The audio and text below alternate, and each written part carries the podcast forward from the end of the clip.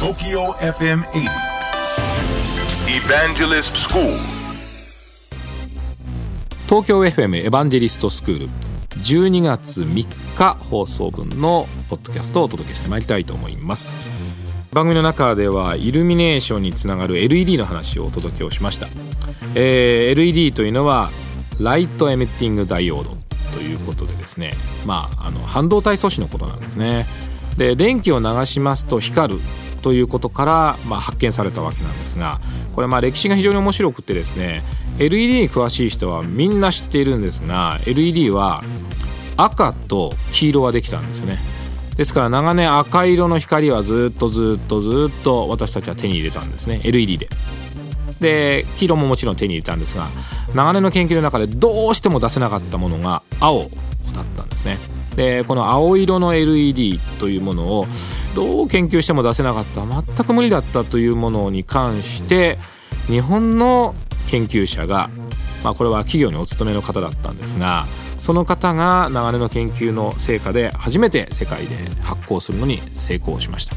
さあこれで光の三原色が整ったわけですので光の三原色によって白がようやく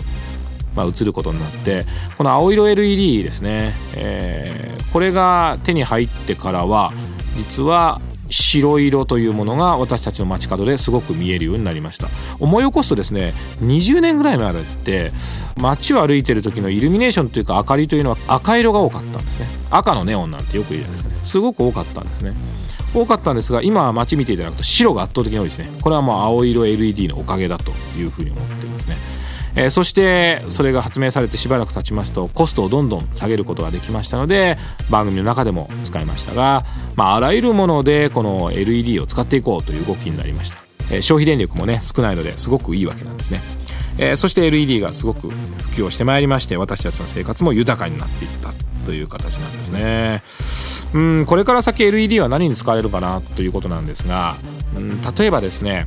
そんなに電気を使いませんし熱も帯びないので私たちの体に身につけるものですね。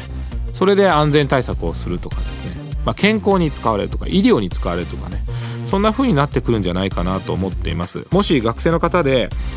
何か新しい技術を研究したいと思ったらちょっと LED で青色が発明された経緯とかどういう研究をしたのか。そこには大きな社会的な実は事件も起きてるんですね。そういうのを勉強していくと少しまああの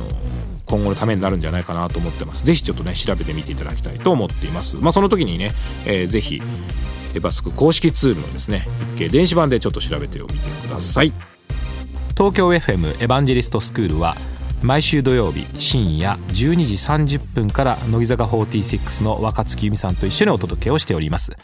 皆さんからのご質問にお答えをしたり、えー、大変楽しくお届けをしております。ぜひオンエアの方も聞いてください。聞いてくださいチャンスの女神。スマートフォンにいつのメールスペシャルなニュース届いたの？私はすぐに電話をかけて次のチャンス掴んだ。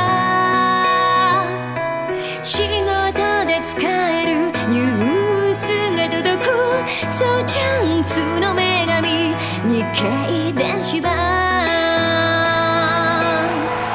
ジネスチャンスを手に入れよう。日本経済新聞電子版。